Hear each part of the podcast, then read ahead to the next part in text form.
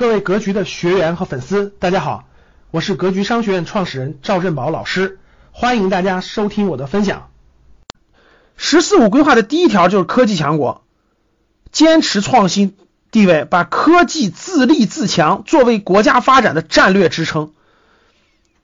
说的没错，那股市上科技股是有一波一波的，为啥总有机会？因为科技自立自强作为国家发展的战略支撑，未来。过去很多芯片啦，很多地方都依靠别人，现在都得靠自己了。你自己不强能行吗？要不别人就卡脖子，别人给你卡脖子呀。所以这是科技强国是第一位的呀。第二是产业升级，整个产业升级，制造业。你看，各位，中国坚定不会走炒房地产的路了，绝对不会学香港。我问你们一个问题，各位，以前咱们是不是挺崇拜香港的？记不记得？咱们以前。香港多牛呀，对吧？经济多发达呀，金融、房地产各方面，你们是不是很奇怪？为什么过为什么过去这这么多年二三十年，咱们内陆、咱们深圳科技非常发达，香港没有科技企业？你发现没发现？香港以前那么羡慕香港，现在不用羡慕了吧？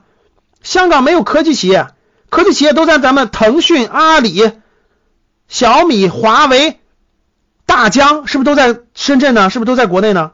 为啥呀？因为香港永远是炒房、炒股、炒房、炒股。香港的经济繁荣是建立在炒房地产的地步上的。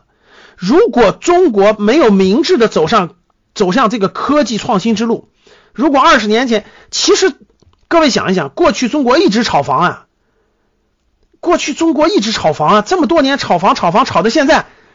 房地产的高房价跟中国要拉动内需的这种消费力形成了最大的矛盾啊，懂了吗？形成了最大的矛盾。对啊，香港已经错失了它发展的机会。为啥错失了？各位，大家想想，香港本来教育也很发达，各方面都很发达，为什么它错过了科技这波？你们想想，为什么一个科技企业都出不来？为什么？你们仔细想想，是他没有教育吗？是他没有什么？不是，都不是，是因为炒房炒股太容易赚钱了，没有人有心思像中国一样塌下心去，踏踏实实在理工科方向上去钻研，一步一步的去钻研，赚赚容易钱多简单呀！搞个数，搞了个数码港还卖地了，变成那个李泽楷搞了个数码港，本来的意思是搞科技创新的，结果翻回手就卖地了。翻回头就搞地了，结果因为炒地太赚太容易赚钱了呀，错失了整个科技发展的过程。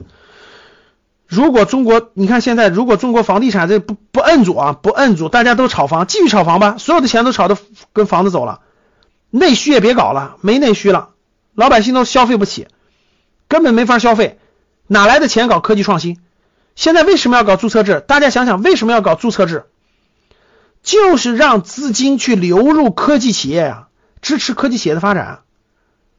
就是赚赚快钱，赚房地产钱太容易了呀！早就忘记了科技是华为人一步一步吭哧吭哧一步一步研发出来的，一步一步才走向五 G 领先啊！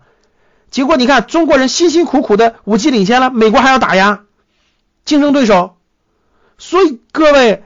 不容易啊，我们国家层面也不容易啊，各个很坏人这个招数多了去了，我们一定要咬紧牙关，顶着头皮。